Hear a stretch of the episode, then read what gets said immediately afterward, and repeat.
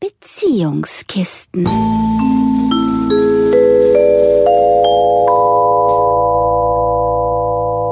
Ich will mit Ihnen gleich ohne Umschweife unter die Gürtellinie, mitten in unsere Weiblichkeit, in unser Lustzentrum, den Ort, wo Leben entsteht, von vielen Geheimnissen umwoben, gut geschützt und zwischen unseren Beinen versteckt, die Vagina. Oder wie sagen Sie? Wir finden jetzt einen Namen für Sie, nehmen Kontakt auf und kommen ihr und damit uns einmal ganz nah. Mein Name ist Irina von Bentheim und ich bin Vagina-Namensammlerin. Ich suche mit Ihnen den Namen für unsere empfindsamste Stelle am Körper. Warum ist das weibliche Geschlechtsteil so schwierig in den Griff zu kriegen? Erstmal liegt es versteckt, versteckter als der Penis. Und dann ist es ja auch nicht einfach nur ein Loch zur Begattung konstruiert, zum Empfangen und Gebären. Nein, es ist ja viel komplexer weil es mit sensationellen Lustpunkten ausgestattet ist. Der Klitoris beispielsweise. Wann haben Sie das erste Mal von der Klitoris gehört? Seien wir mal ehrlich, bis in die 70er war das Teil noch was ganz Schmutziges und dadurch auch der weibliche Orgasmus. Weil wie wir es drehen und wenden wollen, die Klitoris ist das Lustzentrum der Frau. Und dann gibt es da noch so andere wunderbare Lustpunkte. Aber erstmal geht es hier um die Kontaktaufnahme. In zahlreichen Umfragen habe ich festgestellt, dass die meisten Frauen keinen Namen für ihre Vagina haben. Dabei gibt es so wunderschöne Namen. Gehen wir erstmal in die Fremdsprachen. Die Engländer sagen zum Beispiel Quim oder Kant. Deshalb gibt's unter englisch sprechenden Reisegruppen immer Gelächter auf der Kantstraße in Berlin.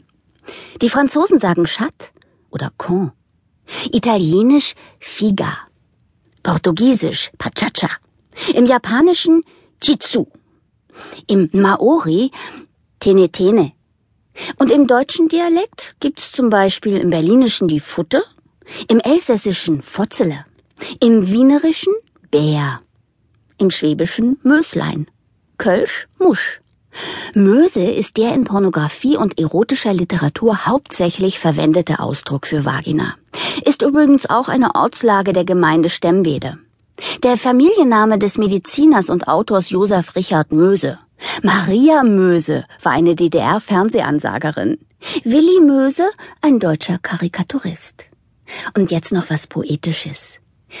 Die Möse ist kein Rosenbett und riecht auch nicht nach Veilchen, doch ist sie einmal durchgefickt, dann zittert sie ein Weilchen. Hier noch mehr aus meiner Privatsammlung. Wie wär's denn zum Beispiel mit dem Begriff Oase?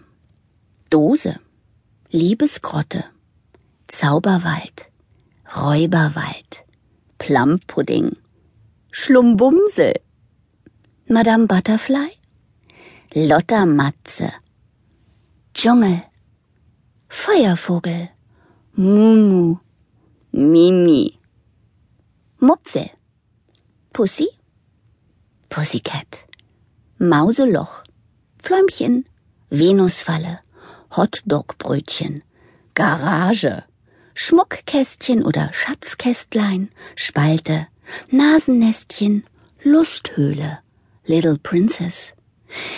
Oder auch, wie Goethe sagte, Schnuckpfützgen. Mein bestes Süßes oder Leckerli. Übrigens, seitdem ich weiß, dass Edmund Stoiber seine Frau Muschi nennt, nenne ich meine Frau Stoiber.